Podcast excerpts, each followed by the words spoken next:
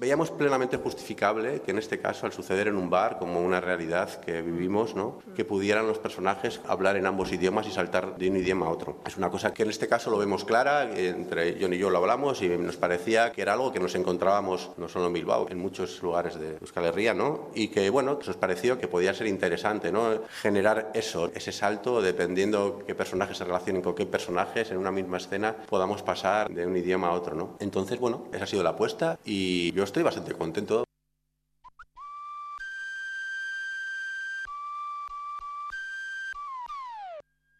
Cultura.eus con Galder Pérez.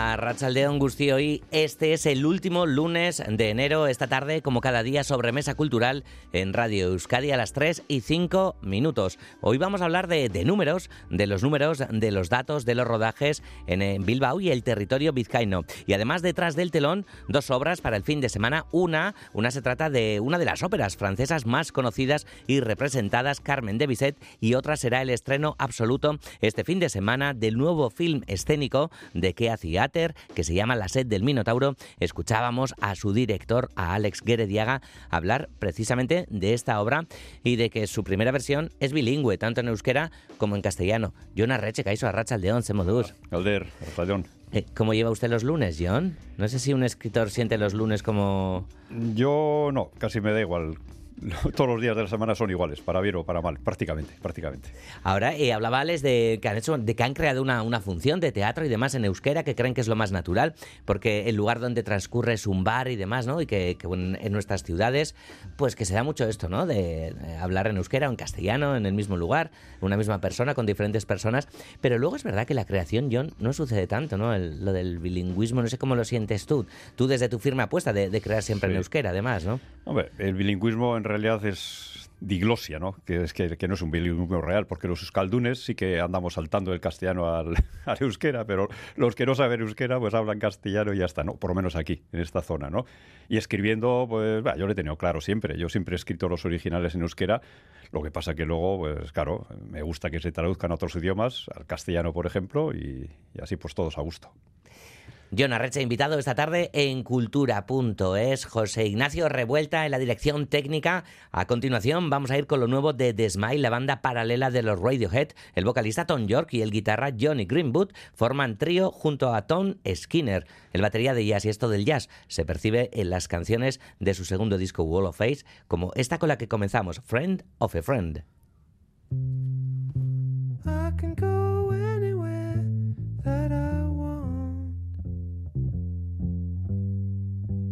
Just gotta turn myself inside out back to front.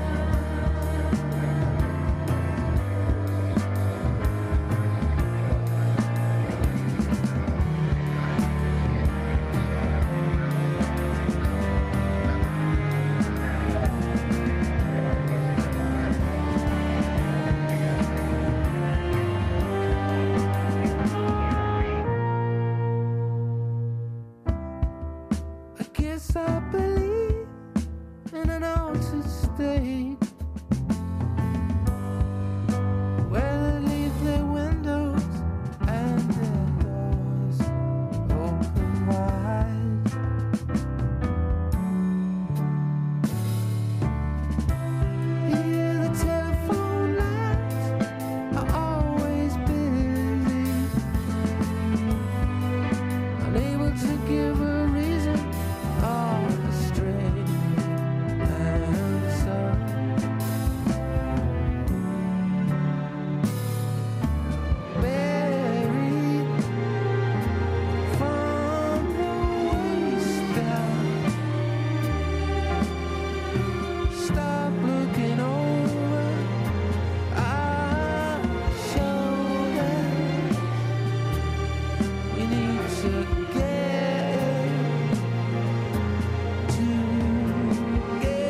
John, qué cosas, que solo hay 140 personas en el mundo, o sea, en el mundo, que, que se apellidan como tú, Arreche. Eh, me parecen muy pocas, no sé. A mí también. desde luego, Poquísimo. Son datos de, de Asier Aparicio, que está también en la dirección técnica, junto a José Ignacio Revuelta. Vamos a ir ahora con, con datos, hablando de datos, de números y demás, de los rodajes el último año en, en Bilbao y en Vizcaya que se han dado a conocer esta mañana. Mm, Claro, yo no sé, aquí no sé si eh, Touré, por ejemplo, ¿no? Las calles de Bilbao ah, transcurren el barrio de, de San Francisco y demás, ¿no? En esa pequeña África. Eh, algo que a ti te importaba mucho desde el principio, ¿no? Que se rodase en el escenario natural donde transcurre la historia real de, de Touré, ¿no, John? Esa era una de las líneas rojas. Aparte que, el protagonista se llamase de verdad Touré y fuese de verdad africano, para mí era muy importante que se filmase aquí. En, le, debo mucho ya a este barrio San Francisco en todos los sentidos. Ya son 10 novelas, eh, llevo 12 años ahí casi viviendo más que en mi casa y me da mucha pena que, se llevase por ahí a algún otro sitio a, grabar, como me habían sugerido hace tiempo, pero no, no, todo en, San Francisco. Perfecto. Qué bien. Bueno, pues vamos a hablar ahora de, de esos rodajes y demás. Enseguida hablamos de, de Touré eh, y también de, de la última entrega de, de Touré, que te lo has llevado a, a Canarias, no de vacaciones. No. Nunca le ibas de vacaciones, ¿cómo eres, John? Bueno, Musquera Marruac, eh, vamos a hablar también de, esa última entrega de, de Touré hasta el momento, pero antes Iker Zarabala nos da buena cuenta de lo que esta mañana se ha contado en Bilbao respecto a los números de los rodajes.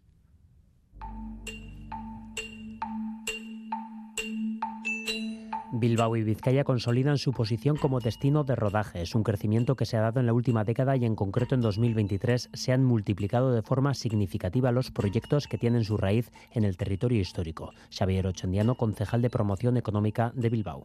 151 rodajes desarrollados en el año 2023. La mayoría han sido largometrajes y series. Tanto es así que los largometrajes han crecido un 140% y las series un 40%. Y entre ellos, 76 de los rodajes son vascos, 47 estatales y 28 internacionales. A nivel de impacto son más de 58 millones de euros los generados por estas producciones, las gestionadas mediante Bilbao Vizcaya Film Commission. En tan solo dos años se ha cuatriplicado este impacto. Ainara Basurco es diputada de promoción económica. Se ha hecho un hueco a nivel internacional, posicionando a nuestro territorio como un destino profesionalizado en el sector. Ser un territorio y una administración de tamaño medio nos permite ofrecer una atención personalizada y prácticamente un traje a medida de las producciones que se interesan por venir a rodar a nuestras ciudades. El centro de la apuesta se da por medio fiscal. Hay importantes deducciones para las producciones que se dan en Vizcaya. Eh, la deducción del 60% si los gastos en Vizcaya superan el 50%. A la deducción sumamos un 10% adicional si la producción es en euskera. Marco de los Moriarty, la segunda parte de El Hoyo de Galder Gastelurrutia o Nina de Andrea Jaurrieta son películas que se han rodado este último año, o series como Querer, Cicatriz o Detective Touré, y los años próximos se prevén intensos. Se incide en la importancia del hub audiovisual de Punta Zorroza, que podría estar listo para 2026 es en el de la atracción y el desarrollo y la fidelización del, talento local, también vinculado a este ámbito eh, de industria eh, audiovisual. Es un gran dinamizador de la economía y generador de empleo. Tanto es así que en relación a los datos de afiliación, en aproximadamente una década hemos crecido un 62,7 en personas empleadas. Al hilo, la Escuela de Cine del País Vasco, con sede en Bilbao, manifiesta que hoy por hoy cuenta con pleno empleo para sus profesionales recién licenciados.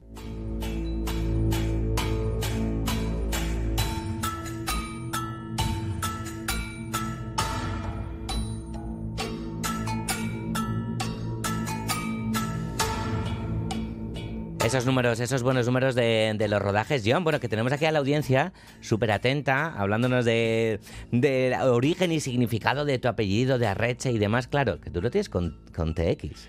Me lo tuve que currar, ¿eh? porque claro, antes, cuando era yo chaval, está prohibido. Incluso ponerte John, como que siempre me habían llamado en casa John. Pero tuve que poner Juan, Arreche con CH, y luego ya pues lo cambié. Y ahora soy John con J, Arreche con TX.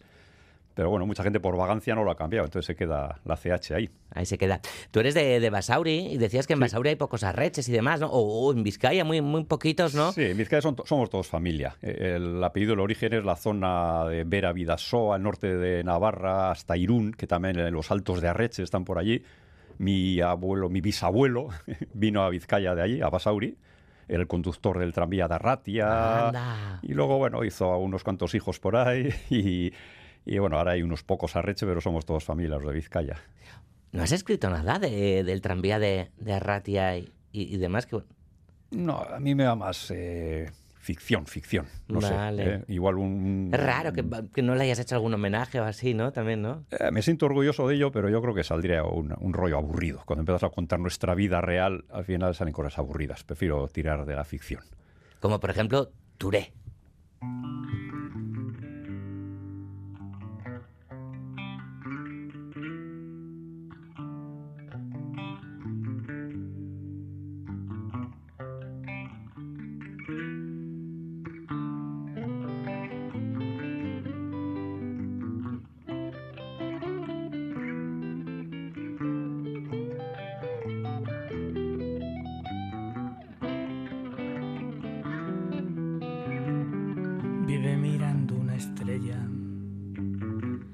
Siempre en estado de espera. Bebe a la noche ginebra para encontrarse con ella.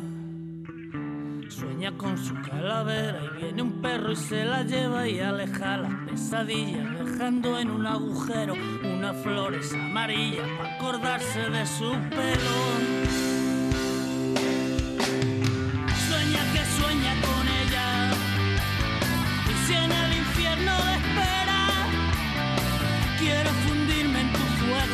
Esta tarde en Cultura.eus, en los estudios de Radio Euskadi, recibimos la visita de John Arreche, que publicaba con Erein el décimo título de la saga Touré, Musker a Marruac para Durango, Coazoca, Trampas y Lagartos, en este caso que nos llevan o que llevan a Touré a Canarias, a Gran Canaria, donde las carreteras, según el escritor de Basauri, se parecen a una canción de Extremoduro, Arratsaldeon berriz ere Jon, ta ongi etorri. Aupa, eskerrik asko galder. Placer un día de ameno gotea. Gauza bera, gauza bera, placer handia da zu etortea. Ay. Extremoduro y las carreteras de, de Gran Canaria. Eh, siempre hago pequeños homenajes a grupos musicales que me gustan. Extremoduro siempre me ha gustado mucho, es muy, muy macarra y me ha gustado, me ha gustado siempre. Luego hay otras referencias musicales un poco más cultas, ¿no? Pero... Y sí, va a Las Palmas, pero no va de lo que has dicho tú al principio, no va de No. turismo. Va escondido en un barco ahí de polizón y acaba en el puerto de Las Palmas como pudiera haber acabado en cualquier otro sitio. Sí, ¿verdad? Porque se va precisamente de San Francisco. Antes hablábamos de, de San Francisco, de esa África de, de Bilbao, que, que ha sido la casa de Touré, ¿no? Que es la casa de, de Touré. Aterriza en las Canarias, huyendo de tantas y tantas cosas. No sé hasta dónde, siempre es la misma duda, John, hasta dónde se puede contar algo cuando hablamos de, de novela negra y demás, donde la sí. trama es tan importante y donde hay que guardar siempre el suspense. Pues es verdad, ¿eh? Se puede contar el principio, cómo arranca la historia, que llega al puerto de Las Palmas, se cuela en un centro de acogida y inmigrantes que no es un CIE, cuidado, los CIEs son una cárcel, ahí no quiere entrar nadie, ¿no? Pero hay, hay un centro de acogida que les trata bastante bien a los inmigrantes recién llegados, les dan de comer, tienen sitio para dormir, pueden salir a la calle cuando quieran, para las 10 de la noche tienen que estar dentro, entonces pues Touré se, se cuela en un grupo de inmigrantes y, y puede comer gratis y dormir bajo techo durante un tiempo hasta que le calan, le pillan que, que él no es un recién llegado y a la calle. Y Touré pues duerme en la calle. En Mm. las playas de Las Palmas, en la zona de unos búnkeres que hay allí que la gente no suele conocer, esos rincones, los que vamos, que hemos ido a, a- a las islas de, de turismo, pues conocemos otro tipo de sitios, pero es un lugar interesantísimo, de verdad, Las Palmas. Y la gente de la canaria de verdad, que, que, normalmente no la conocemos cuando, cuando nos vamos por allí. Somos muy injustos. Totalmente, para eso está la, literatura, ¿no? Por ejemplo, con tu libro, con, con Busquera Marroac, se pueden conocer muchísimas cosas de, de Canarias que nos resultan súper desconocidas, como bien dices, a quienes vamos ahí de turismo, panza de burro y demás, ¿no? Parece que también hay cada vez más libros canarios, ¿no? Mm. A pescar cangrejos, creo que es el título también de, de una peli también que transcurre, en este caso en Tenerife y demás cómo, qué bien nos prepara ¿no? el escaparate a, la gente turista, ¿no? Cuando, cuando vamos por ahí, que también de, esto hablas tú también, ¿no? De cómo se va montando la trama turística, ¿no? Pues sí, así es. ahora que estamos mencionando esto, eh, Alexis Ravelo era un autor canario que, murió hace muy poco, el año pasado, en, en enero, febrero, murió, que era muy amigo mío, que era un escritor de novela negra buenísimo, para mí lo mejor que había. Y, joder, era una gozada leerle a él porque eso sí que era las, las islas de verdad, las Canarias de verdad. Y esta novela un poco la escribí como homenaje a él, porque había estado allí en la isla de La Palma en un festival de novela negra que organizaba él, había estado invitado. Y en cuanto acabó el festival, el pobre se murió, le dio un ataque al corazón, se murió, joder. Y, y dije, toca hacer un homenaje a este hombre, se lo merece. Y por eso se me ocurrió llevar a, a Las Palmas, al lugar donde vivía él, la ah. trama. Y hay un personaje que además se parece un poco a él. Eh, era un tío muy bromista que siempre andaba hablando de, lucha canaria. A él le llamábamos Pollito, porque había habido un pollito de la frontera, que uno de los eh, luchadores ¿no? míticos de lucha canaria. Él se parecía un poquitín así físicamente, y entonces pues me inventó un personaje que es el lagarto de escaleritas, que, sería él, más o menos, Alexis, ¿no? Que era, era de su barrio, más su barrio era escaleritas. Vale, qué bonito. Em, le pones como luchador, hasta aquí sí podemos contar, ¿no? eso sí hasta aquí sí vale, ¿no? Eh, hace de todo el, eh, el hombre, ¿no? Claro, es que tú, fíjate, eh, llega un momento que dice, a ver, cuando le proponen pues hacer lucha canaria, él dice, pero estás zumbado, el, lagarto de escaleritas este es un, hombre que se encuentran robando tomates los dos, uno robando tomates y otro robando, robando vainas en un huerto urbano por ahí, se hacen colegas y el lagarto de escaleritas le, le dice, jo, yo soy un gran campeón y ahora me dedico a organizar luchas, pero haciendo trampas pufos, ¿no? y provoco apuestas y timo a la gente. Pues le va bien a Touré, porque Touré también ha sido un timador durante mucho tiempo en sus novelas. Touré ha hecho de todo, ha hecho de gigolo, de figurante de la ópera, de, comisionista de una inmobiliaria, de, segurata en un puticlub, ha hecho de todo. Y cuando dicen, dice, lucha canaria, pues, pues eh, parece una locura, pero ¿por qué no? Si hay pasta de por medio, y el otro le dice, sí, sí, que aquí vamos a sacar mogollón de pasta. Entonces Touré se apunta y ahí arranca la, trama un poco loca, ¿no? De, dando espectáculos de lucha canaria. A Touré le, le ponen el apodo de el león de Dakar, ¿eh? y él dice, pero si yo no soy de Dakar, yo soy de Burkina Faso. Es igual, tú eres negro y la gente aquí no se entera. Tú di que eres de Dakar, que en Senegal también se hace lucha, una lucha muy similar a la de las Canarias, y montó un desafío, lagarto de escaleritas contra el león de Dakar. Ya verás, vamos a traer mogollón de gente, vamos a, ganar mogollón de pasta, y entonces Touré se apunta. Todo por la pasta, es uno de los lemas de Touré y pasta hay, pero bueno, no, no vamos a contar mucho más, ¿no? Yo creo que, que hasta ahí, ahí, estamos justo, ¿no? Un poquito en, la frontera. Eh, Muskerrak, ¿no? Los lagartos, ¿no? También, ¿no? son todo un símbolo, llamas así también a un personaje, eh, parecen inofensivos, pero cuidadín, ¿no? Con, cuidadín y también, también son un símbolo en, nuestra literatura, incluso, ¿no, sí, Achaga lo utilizaba mucho y, bueno, aquí es canario, 100%, ¿no? El tema de los lagartos. Es que además la novela se sitúa sobre todo en el barrio de la zona del barrio de la Isleta, que es un barrio muy muy castizo de, allí, ¿no? Y además en el barrio de la Isleta es una gran península, en, el fondo hay un barrio que se llama así, pero está dentro de una península que es muy montañosa, muy así, y yo me enteré allí que allí vive el segundo lagarto más grande del mundo, después de estos de, Comoro, de, de, Indonesia, dije, ostras, qué bueno, y se me encendió la lucecita y bueno, pues hay uno de los habitantes de los búnkeres que están ocupados allí por gente muy, muy especial, que también se hace colega de, de Touré, pues tiene uno de estos lagartos gigantes ahí atado a la puerta del, del chamizo del búnker para que nadie entre a robar y, es un lagarto asesino, además de estos que te salta a morderte. Y bueno, un poco un toque absurdo también tiene la novela, pero a, a mí me va este tipo de, de humor también un poco surrealista. Hay bastante surrealismo en esta novela. Sí, ¿verdad? Te, hay bastante surrealismo y hay también un componente social eh, súper potente, ¿no? Político también, ¿no? Con, la realidad de las personas migrantes y demás. No solo hablas además de, africanos, te abres también a, otra comunidad, a, la coreana, por ejemplo, ¿no? que, que, también está, está presente. ¿Dónde está, no? Ese, ese equilibrio, ¿cómo juegas tú, ¿no? Con, eh, en esa balanza entre lo surrealista, ¿no? Lo casi esperpéntico y demás, ¿no? Como juegas y, luego mm, toda esa tragedia social. Pues yo intento hacer equilibrios para que la novela sea divertida. Yo creo que esta novela me ha salido igual la más de las más divertidas, igual la que más humor tiene de la saga, fíjate, pero sin olvidar nunca el trasfondo social ese. ¿eh? Eso es muy, muy importante, eh, y más que nunca ahora en esta época que vivimos, ¿no? hacer denuncia social, mostrar el mundo de los que marginados que más sufren en nuestra sociedad, que no nos enteramos de que están ahí, pues eso siempre lo he hecho cuando cito las novelas en San Francisco, cuando me las he llevado a otros sitios también, a París, a Madrid, a Navarra, donde sea, siempre he mostrado esa, esa gente que está como ahí medio, medio oculta, que no la queremos ver en la sociedad, pero sin olvidarnos nunca de que, de que hay una trama divertida que enganche también al lector. Eh, yo admiro a un autor afroamericano, Chester Himes, que también era un, un genio, haciendo novelas negras, negras, pero metiendo también mucho humor, ¿no? Y intento hacer un poco como él. ¿Te lo pasas bien? Eh, ¿Te lo has pasado bien? ¿Cómo...? Casi eh, siempre. Casi, también tienes tus pequeños traumas. ¿Cómo compones la, novela, John? Primero te haces un plano, te haces todo, todo el mapa de, lo que le va a pasar en este caso a, a Touré en Canarias, o tú mismo también te vas sorprendiendo, te vas dejando sorprender mucho con esas curvas y esas carreteras que, que se parecen a extremo duro.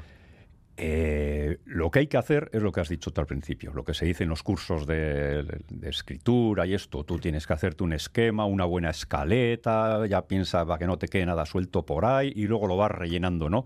Pero yo así me aburro, me aburro.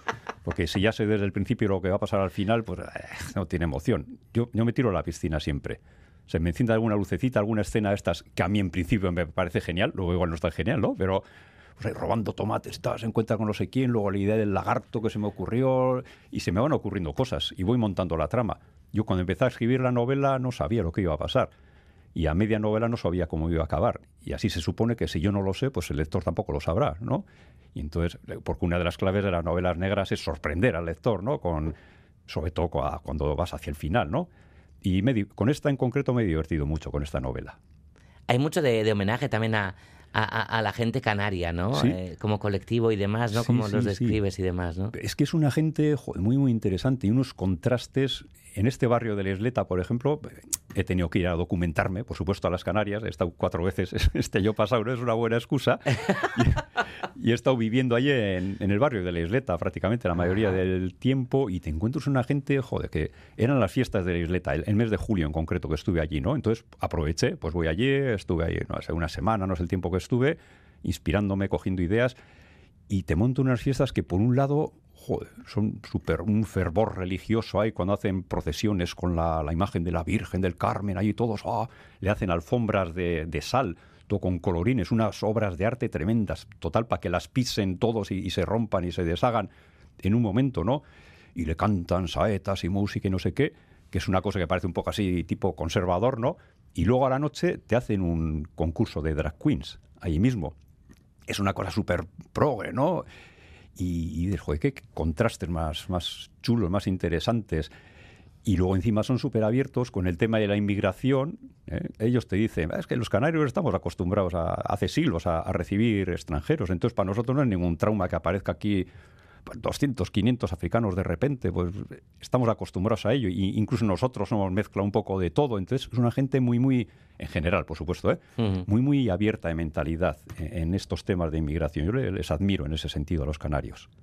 Y pintadas como estas, eh, como esta te, te, las encontraste ahí, es real, la de corruptos a la hoguera, políticos y empresarios a la cárcel. Batman de la isleta. Batman de la isleta. Es que es otro personaje surrealista, absurdo, pero es verdadero. Claro, Existe también. Claro, es que estando yo por ahí apareció un tío por las noches vestido de Batman y haciendo pintadas y rompiendo cosas por allí y, dije, joder, otro personaje genial. Y lo incorporé a la novela, por supuesto. Dije, es que este, este es genial, este tío. Y es lo que hacía, salía a la noche allí disfrazado de Batman, rompía alguna señal o, o- o pintaba por encima de un aparcamiento prohibido pues, una pintura blanca para deshacerlo y luego pintaba ella silueta de Batman ahí en las paredes y, joder, un personaje genial para una novela. Me lo regaló la, la propia Isleta porque era, era de verdad. No tuve que imaginármelo yo. Y se hace colega, medio colega también de Touré, claro. Sí. Eso sí que no, hasta ahí ya no podemos Medio, contar medio, más. ¿no? sí. medio, vale, lo vamos a dejar ahí. Em, John, eh, hablabas antes ¿no? de, de esa cita también en Las Palmas, con, con ese festival también de, de género negro. Enseguida eh, comienza en, en Barcelona. Eh, el- el- estarás también en, en Barcelona, vas a estar, Sí, por cierto. ¿no? Vale.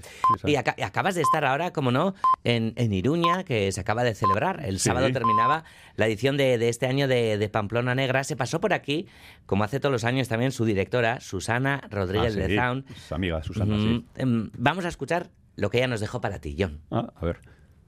Es el- el- bueno, John es un grandísimo autor, aparte de un gran amigo, eh, tanto mío como del festival. Yo le aprecio muchísimo, eh, hablamos siempre que podemos. Eh, a mí me, yo tengo mucho interés en saber, porque tú sabes que se va a estrenar ahora la serie basada en su, Sí, Touré. en sí, su sí. novela, sí, en sus novelas, en su, sobre todo en su personaje, en Touré, que es un personajazo, es tremendo.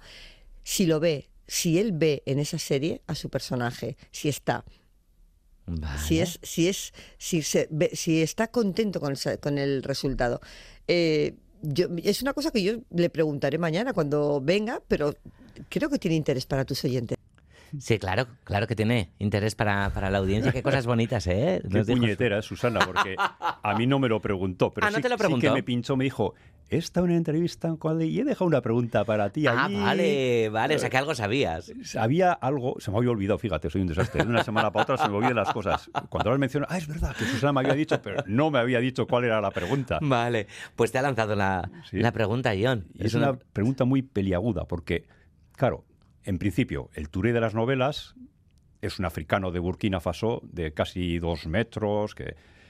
y el actor real es Malcolm Treviño Sité, que es bastante más pequeño, que en realidad es hispano-guineano, que el personaje lo han puesto como que es de Guinea, que dices, "Ah", bueno, sigue siendo de África Negra.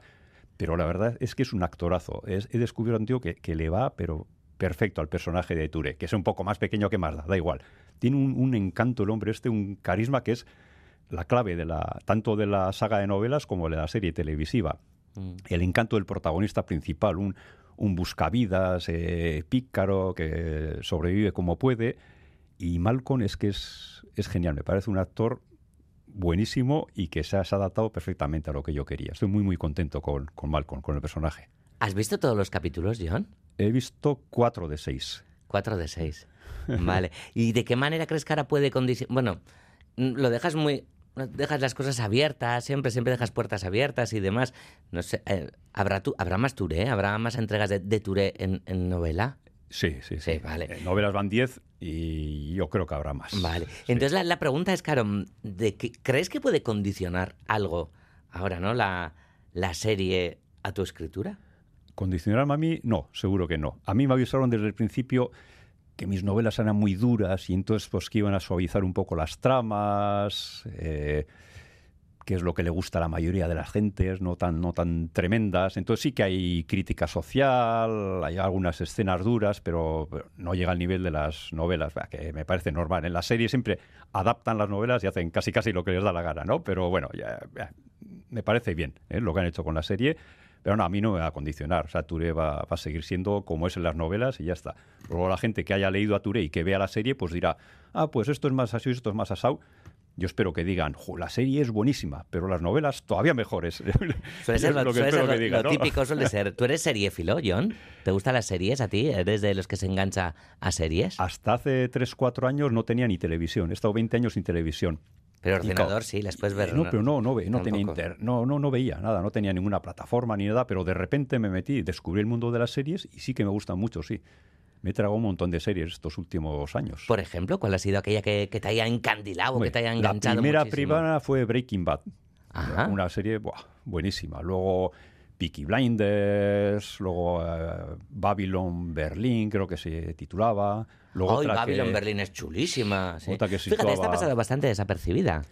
Pues no sé, pero si no he oído tanto, pero a mí me gustó muchísimo. Y otra serie grabada en, Delhi, de la policía de Delhi, de, la India también, joder, que me, encantó. Hay, hay, muchísimas series que me gustan. El miércoles será el preestreno en pantalla grande la sala BBK del detective Touré y a partir del jueves la podremos ver en la plataforma Primera.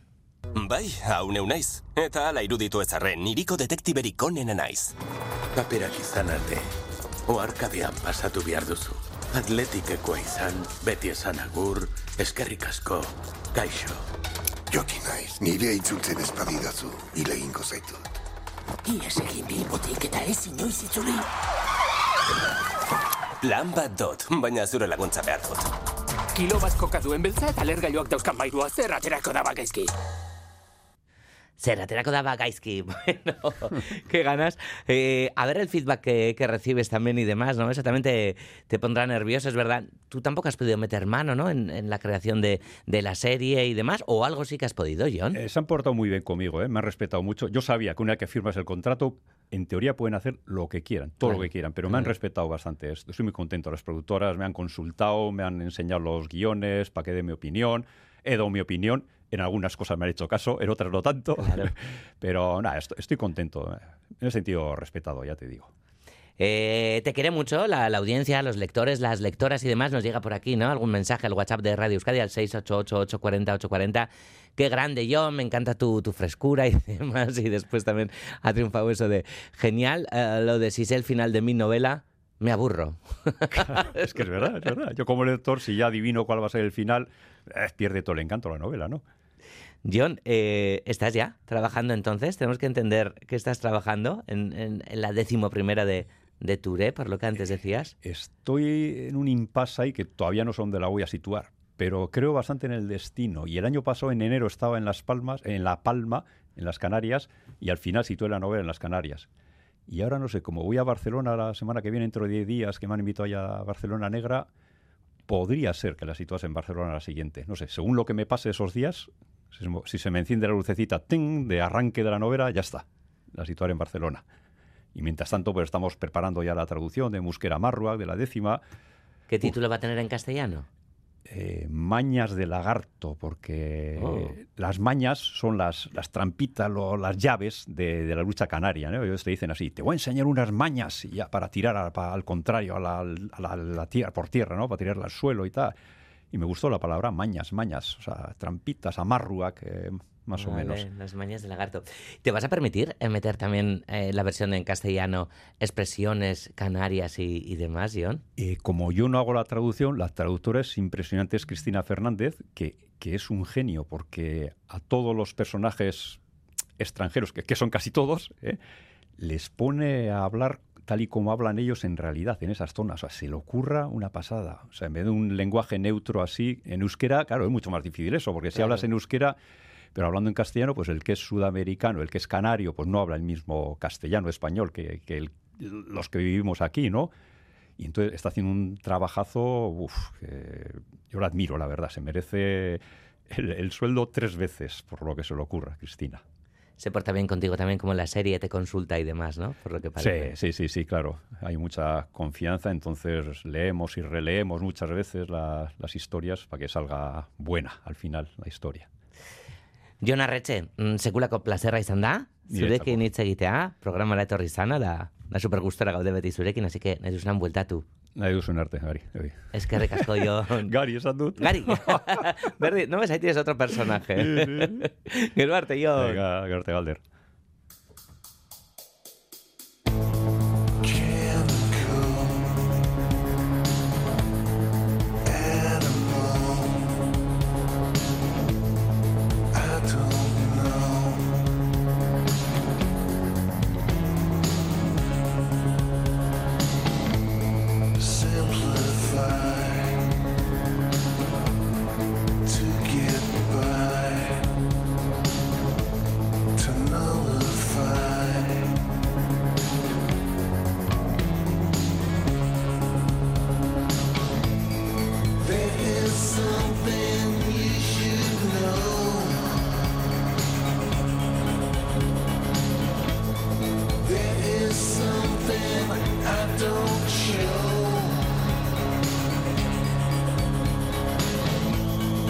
fill myself with chemicals.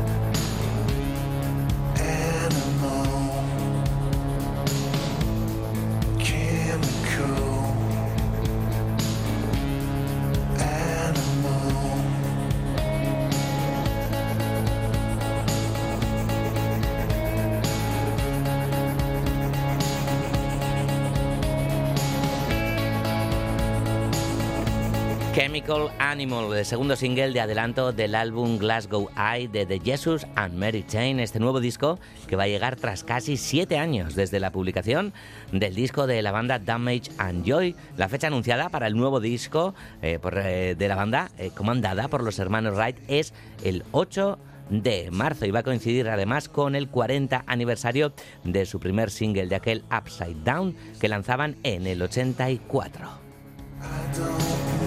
for me.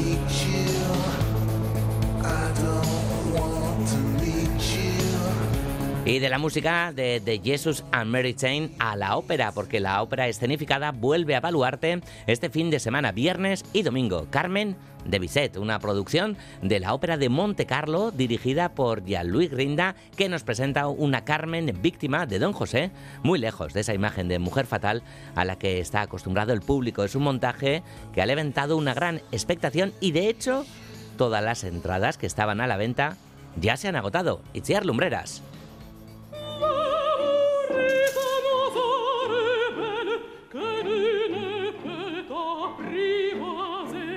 Carmen de Bizet es la ópera francesa más representada de la historia del género, desde que el 3 de marzo de 1875 se estrenara en la Ópera Comique de París. Hemos visto y escuchado decenas de versiones. En esta ocasión, Baluarte acoge la coproducción entre la Ópera de Montecarlo, el Teatro Capitol de Toulouse y la Ópera de Marsella. El director de escena, Jean-Louis Grinda, quería un montaje tradicional pero con una Carmen diferente. Para mí el personaje de Carmen no es malvado, en absoluto. Es una víctima, no don José. Carmen es la víctima. Carmen es la víctima de un hombre que no soporta que una mujer no le pertenezca. Para que te banque Moklitze, la mezzosoprano georgiana que interpreta a Carmen, no es un papel fácil, no por su dificultad vocal, sino por las diversas facetas artísticas que requiere el personaje. Yo aquí intento de ser mucho actor también y no solo oh, cantante. Y eso es, eh, yo pienso que llega hasta el público y por eso dicen que gusta al público mi, Carmen. Que no, no, no vengo solo a cantar, vengo también a interpretar el papel, el papel de Merimé.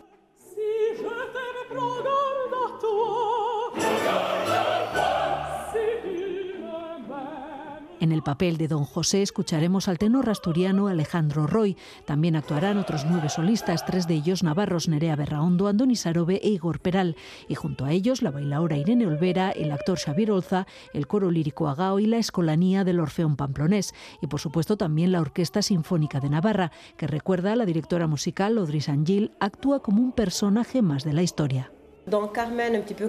En Carmen ocurre que hay temas, vamos a decir. Pueden hacer referencia a la escena, a una escena o a un sentimiento o a un acontecimiento. Y en la tragedia griega ocurre que es el coro el que ya va anunciando, el que va diciendo qué es lo que les va a suceder a los solistas. Y en Carmen este papel lo desempeña la orquesta. La orquesta pasa a ser como una especie de personaje de lo que sería una tragedia griega. Es un gran montaje que reunirá sobre el escenario a más de 170 músicos, cantantes, actores y figurantes. Ha levantado tal expectación que las 3.000 entradas que se pusieron a la venta ya se han agotado.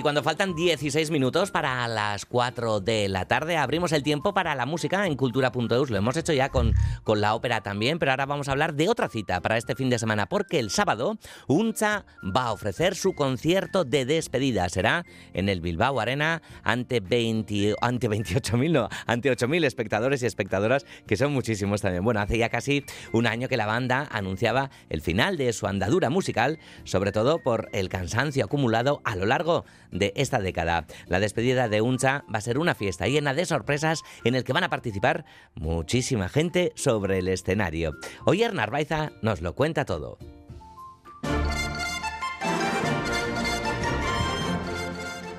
El año pasado, UNZA anunció su fecha de despedida, 3 de febrero de 2024. A través de un comunicado prometía que cada directo que le quedaba iba a ser como si fuera el último. De hecho, así se llama este último concierto, Askena Baliz Besala, en realidad será una gran fiesta en la que también participarán Tremenda Jauría, Maisha Taixiar, Alaitz Maider, Cristina Etamaya, Nogen Xavi Solano y Olatz Salvador, entre otros.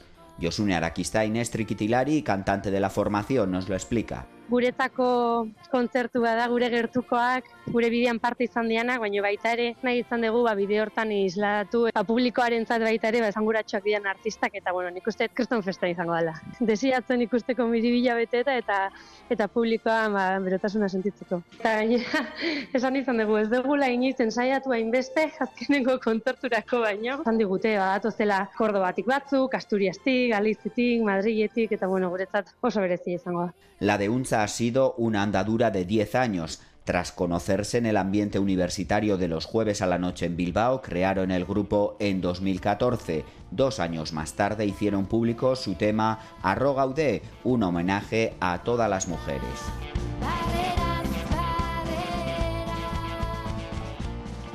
El éxito vino de pronto en aquel 2016 con la canción Alda Pangora.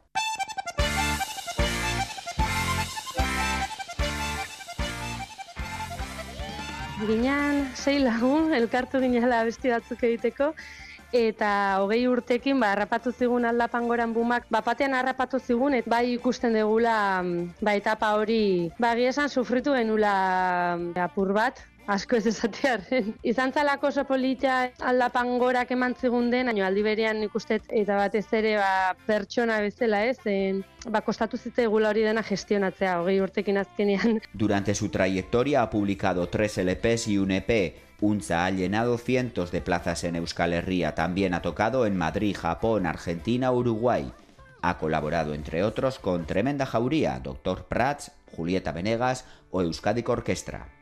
Taldekideekin hitz egin dut eta mm, komentatu izan dugu. Ez genukela ezer aldatu egin dugun bideo honetan, e, egin dugun guztiagatik gaudelako orain gauden likuan eta bai bidaiak, e, ba, Japonera, Kubara, Mexiko, Argentina, bizi izan ditugun esperientzia danek egin dutela e, untza e, larun bat hontan miribilara iristea, ez? A partir del sábado, los seis miembros de UNZA tendrán tiempo para descansar y tomar fuerzas para el futuro.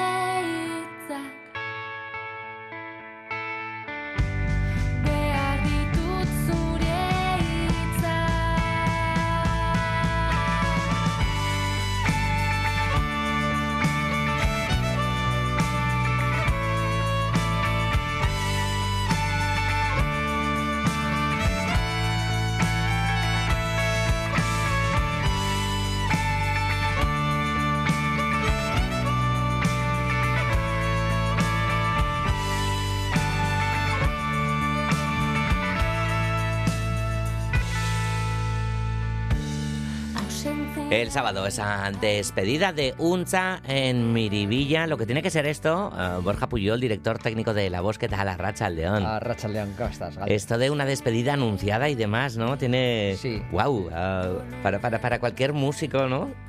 Pues sí, me imagino que como para los deportistas o sí, son actividades que son tan exigentes, que te hacen viajar tanto, que, que, que, que monopolizan tanto tu vida, que se debe sentir un vacío, ¿no? Como un posparto ahí, algo terrible. Totalmente. Dicen que, como que, que pasa lo mismo después de correr una maratón, pero qué va, eso no, no pasa, ni mucho menos. Bueno, tú sí corres, por cierto, no tú eres corredor, vale, vale, Sí, vale. sí. Pero que va, hay mucho, hay mucho fantasmadres. Ah, por favor. Bueno, que hay anunciadas, bueno, anunciadas, se sabe que va a haber eh, muchas sorpresas el sábado en Miribilla, en este concierto de Uncha. Va a tocar la voz, porque la voz ya ha tocado con Uncha. No, esta vez todavía no. Yo creo que un poquito más adelante igual sí. Y ya tocamos con ellos, eh, con ellas en Ura Beribidean, una canción preciosa, por cierto, la El Chorieri Minchosen de Michel Laveguerie. Y fue una de las, para mí, uno de los momentos álgidos. Hace un año y pico fue aquello y me quedé con aquella letra y luego la- es una canción que he vuelto a escuchar muchas veces y qué bien la cantaban ellas con una delicadeza preciosa. preciosa. Mm, es que es una canción preciosa. Bueno, pues vamos a hablar a continuación de los próximos conciertos, de- del próximo concierto de temporada de La Voz, eh, que tiene como invitado a Martín García García al piano. Y vamos a empezar escuchándole a él, ¿no? Interpretando precisamente una de las piezas que interpretará el jueves y el viernes. Él mismo está tocando en esta grabación.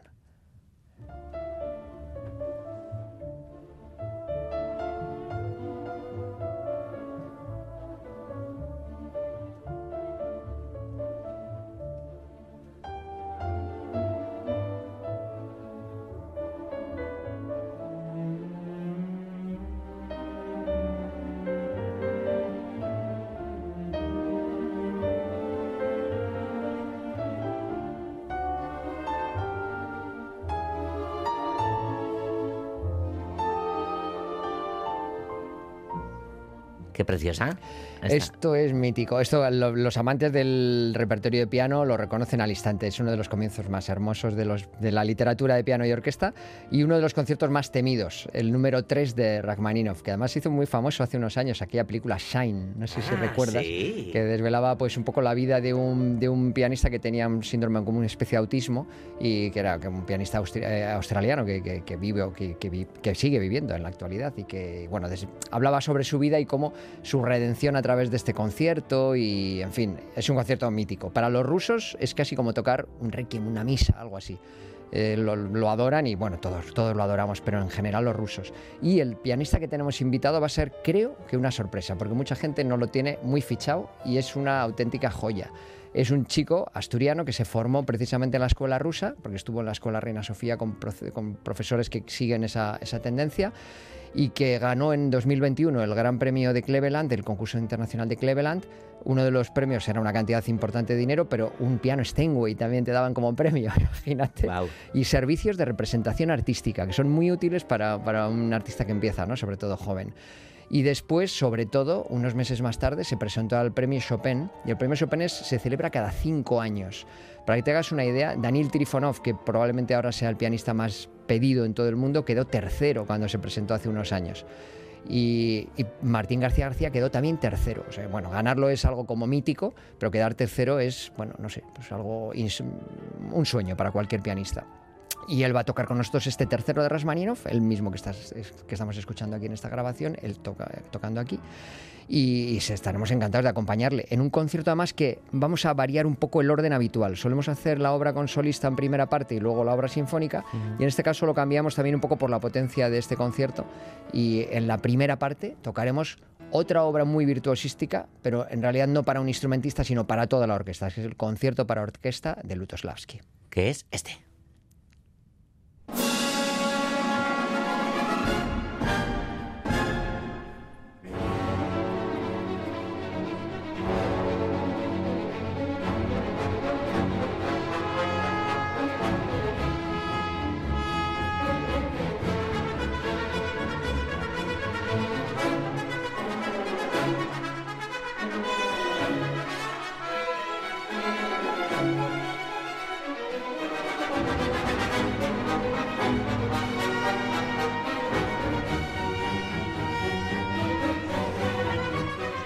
Tenéis la sensación de, vaya, menudo jardín que, que- que nos hemos metido con este concierto. ¿O ¿Cómo lo, cómo lo está Pues viviendo la, la orquesta? Mira, el, de Rasmaninov, sobre todo la responsabilidad recae en el pianista, porque acompañarle, bueno, hay que, hay que hacerlo, pero es una obra más o menos de repertorio. Y la orquesta hem- hemos reservado los ensayos a partir del miércoles. Pero para esta pieza, que dura media hora, es el concierto de orquesta de Lutoslavski, vamos a dedicar dos ensayos completos de cuatro horas cada ensayo. O sea que está trabajándola el- nuestro director invitado esta semana, Smetana, es Pablo Rus Broseta, un estupendo director que hizo sobre todo carrera en Estados Unidos, en Seattle, como asistente, y que dirige mucho también la orquesta de la radio de Stuttgart, ahí le tienen mucho, mucho aprecio y que con nosotros hizo hace unos hace un par de años un concierto de, música contemporánea en Música Aguilea, que gustó también y, lo hemos invitado a temporada.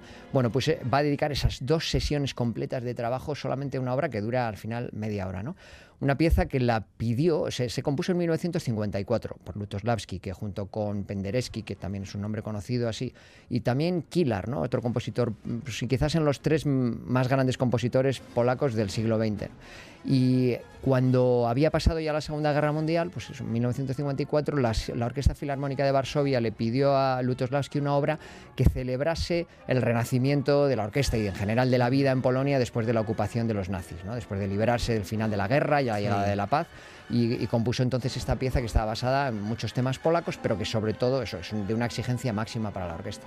Bueno, oye, me ha llamado la atención eh, que digas, ¿no? Que vais a dedicar dos jornadas completas, dos jornadas de cuatro horas de ensayo para, para, para esta pieza de, media hora. ¿Cuánto suele ser lo, lo habitual, Borja?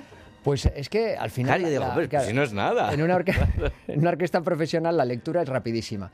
Y los músicos, los músicos, las músicas de la orquesta preparan con antelación, con las partituras, la semana anterior sobre todo van leyendo los pasajes más complicados, de manera que cuando tú llegas el lunes a las 10 de la mañana, igual para un profano escucha y dice, joder, esto ya está. no hay que hacer nada. Luego el director o la directora tiene que sacarle chispas a aquello, tiene que mejorar, tiene que ensamblar cosas que no están bien, pero ya es un trabajo de perfeccionamiento, porque bueno, la, lectura es, rapidísima. Entonces normalmente el tiempo de ensayo suelen ser unas 12 horas más o menos para un programa al final que puede estar en torno a las dos horas de duración. Sí. O sea, tres jornadas, ¿no? Tres jornadas, lunes, martes, miércoles por la mañana y el jueves el ensayo general, pero en el ensayo general ya normalmente ya la cosa tiene que estar ya bien montada y se, se trata de tocarlo de arriba abajo y de trabajar alguna pequeña, algún pequeño detalle ya solo. Bueno, pues el concierto de, la temporada será el jueves y el viernes, como siempre, en Euskalduna. Antes hablábamos de, Carmen eh, y ahora tenemos que hablar de Rigoletto, grandes nombres de, la ópera que, os toca Rigoletto con, con Lavao en nada, en unas semanitas. Sí, y en un montaje además que viene precedido de cierta polémica porque se representó en Madrid y con una propuesta escénica de Miguel del Arco que ha sido muy, muy provocadora y, que uno cuando piensa, yo no, no, la he visto, la veré aquí en Bilbao y tengo muchísimas ganas además, pero cuando piensas en lo tremendo que es el, el, libreto de Rigoletto, ¿no? un bufón de la corte que protege a su hija para que no sea violada por, por el duque de Mantua. ¿no? Eh, cuando lees eso y dices, es que ¿por qué no vas a hacer algo que sea provocador con eso? lo que es raro es, que es lo que dice además Miguel del Arco, es llevártelo a un extremo en el que casi no se ve eso que está sucediendo, ¿no? En el que parece que son líos cortesanos y tal, cuando hay violación por medio, ¿no? Hay un, un padre intentando proteger a su hija, ¿no? Entonces, eh, realmente, bueno, pues ver una propuesta estimulante, a mí todo lo que tenga fuerte contenido teatral me encanta en la ópera. Eh, si la cosa vulnera mucho el libreto, pues, pues no lo sabes. En este caso yo creo que no, no lo sé, pero vamos, eh, no lo sé, la verdad, porque no la he visto aún, pero pero todo lo que no, digamos, tergiverse el sentido que tiene el libreto, a mí me parece que el que tenga un punto teatral potente es muy beneficioso para la ópera. Mm. Sabes que me has convencido al 100%. Pero en realidad yo solo debería hablar de la parte musical. No, pero bueno, está muy... A ver, la ópera es todo, ¿no? Es claro, la parte, la parte escénica, la parte teatral, la parte musical, ¿no? Y demás, solo faltaba. Sí, sí, sí. Y la parte musical va súper bien servida con Daniel Oren, el director de orquesta que ha dirigido muchos años la Arena de Verona. Es un verdiano nato y estamos muy contentos de estar a sus órdenes. Es un hombre de carácter, así que seguro que vamos a trabajar ahí firmes y bien. Nos lo contarás. Oye, Borja, y antes de despedirnos, eh, vamos a dar un apunte de, ese concierto de, cámara que tendrá lugar, pues justo dentro, de, una semana con, con Esmeneta, es, Esmetana, y, perdón. Y, Bruckner, sí. Que hablamos de Bruckner, de su bicentenario, y también 2024 es el bicentenario de Esmetana. Eh, otro, gran músico, bueno, el gran músico bohemio, junto con Borsa, que junto con Mahler y Smetana, que escribía con un fuerte contenido nacionalista, escribió un cuarteto que lo llamó De mi vida y lo hizo justo al final de su vida y es una especie casi como de, de resumen de sus años. Habla de sus anhelos juveniles, de, del segundo movimiento es como una especie de baile, porque él quiso, bueno, era un gran bailarín y de joven bailaba mucho, le encantaban las polcas y tal, entonces lo, refleja ahí. Y el último movimiento es más dramático porque ya llega el momento de su sordera. Le pulió lo mismo que a Beethoven, ¿no? lo más terrible que le puede pasar, hasta el punto de que él tuvo que dejar su actividad principal, que era dirección de orquesta, e irse a vivir a casa de su hija casada, pues para poder mantenerse, porque ya no tenía recursos el hombre. Es un cuarteto dramático precioso, este Mi Vida, que escuchamos ahora de fondo, de Smetana y, junto con el quinteto de Bruckner de cuerda también. Es un concierto redondo el próximo lunes. Vamos a dejar a la audiencia que, que disfrute unos segundos con, con esta música de, de, Smetana. A ti te esperamos en breve aquí en cultura.eus. Y recuerdos a toda la orquesta, a toda va la voz. Va a ser un placer. Se los transmitiré de tu parte. va a ser un placer. Viararte, Gustio.